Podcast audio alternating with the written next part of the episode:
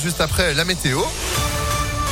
Et puis l'info avec Sandrine Ollier, bonjour. Bonjour Phil, bonjour à tous. À la une de l'actualité, un nouveau conseil de défense sanitaire ce matin.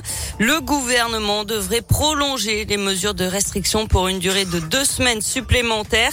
Hier, Elisabeth Borne a déjà annoncé la prolongation du télétravail obligatoire trois jours minimum par semaine.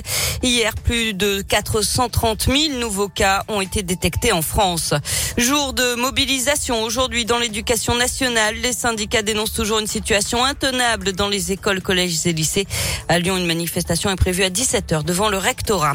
Elle est soupçonnée d'avoir injecté du sérum FI plutôt qu'une dose de vaccin. La médecin généraliste d'Écully fait appel de son interdiction d'exercer.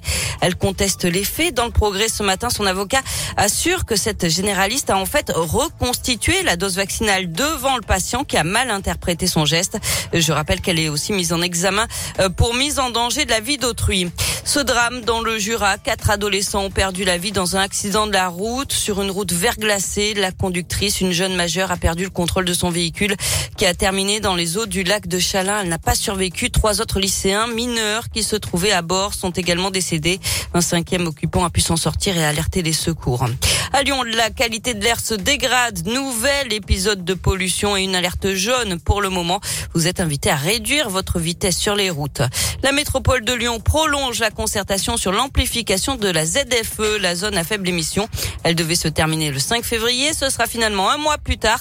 Vous avez donc jusqu'au 5 mars pour donner votre avis et faire des propositions sur le périmètre, les dérogations, les aides nécessaires et les prochaines étapes de mise en œuvre de cette ZFE. On passe au sport avec euh, du foot. Il y avait euh, trois matchs en retard de la Ligue 1 hier soir. Lille a déroulé contre Lorient 3 buts 1. Strasbourg a battu Clermont-Ferrand 2-0 et 3 l'a emporté à Montpellier 1 à 0. Et puis euh, demain, c'est bien sûr le derby. L'OL reçoit l'AS Saint-Etienne et on devrait revoir le jeune Loukeba sur la pelouse. Ce joueur issu du centre de formation profite des blessures de Deneyer et Diomandé. Castello Loukeba a été titularisé lors des cinq dernières rencontres et se défend défenseur de seulement 19 ans ne cesse d'impressionner même au sein du club. Valentin Chenard. Oui, c'est une perle rare de l'académie. On peut se permettre de comparer ses débuts à ceux du champion du monde Samuel Umtiti.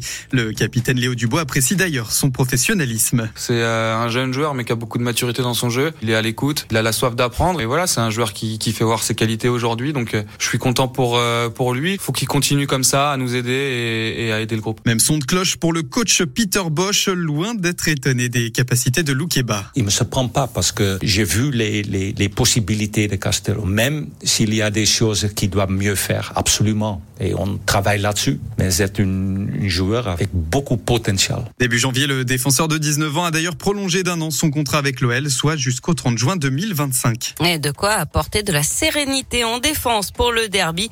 OL AS Saint-Etienne, c'est donc demain à 21h à l'OL Stadium sans les supporters stéphanois. Bah c'est ça, 124e derby avec euh, bah, une jauge, vous l'avez dit, hein, qui va être restée à 5000 et puis un tirage au sort qui va être fait pour savoir qui aura la chance, évidemment, d'être présent. Mais ouais. Exactement. C'est comme ça, bienvenue en 2022. oui, bon ça va pas durer. Oui. à un moment donné, les stades seront pleins de nouveau, oui. avec de l'ambiance. Oui, bah j'espère, j'espère. Merci Sandrine pour cette euh, note positive. Mais oui. Bon, vous êtes de retour à 7h30. Oui. Allez, en attendant l'actu continue sur ImpactFM.fr. Positivons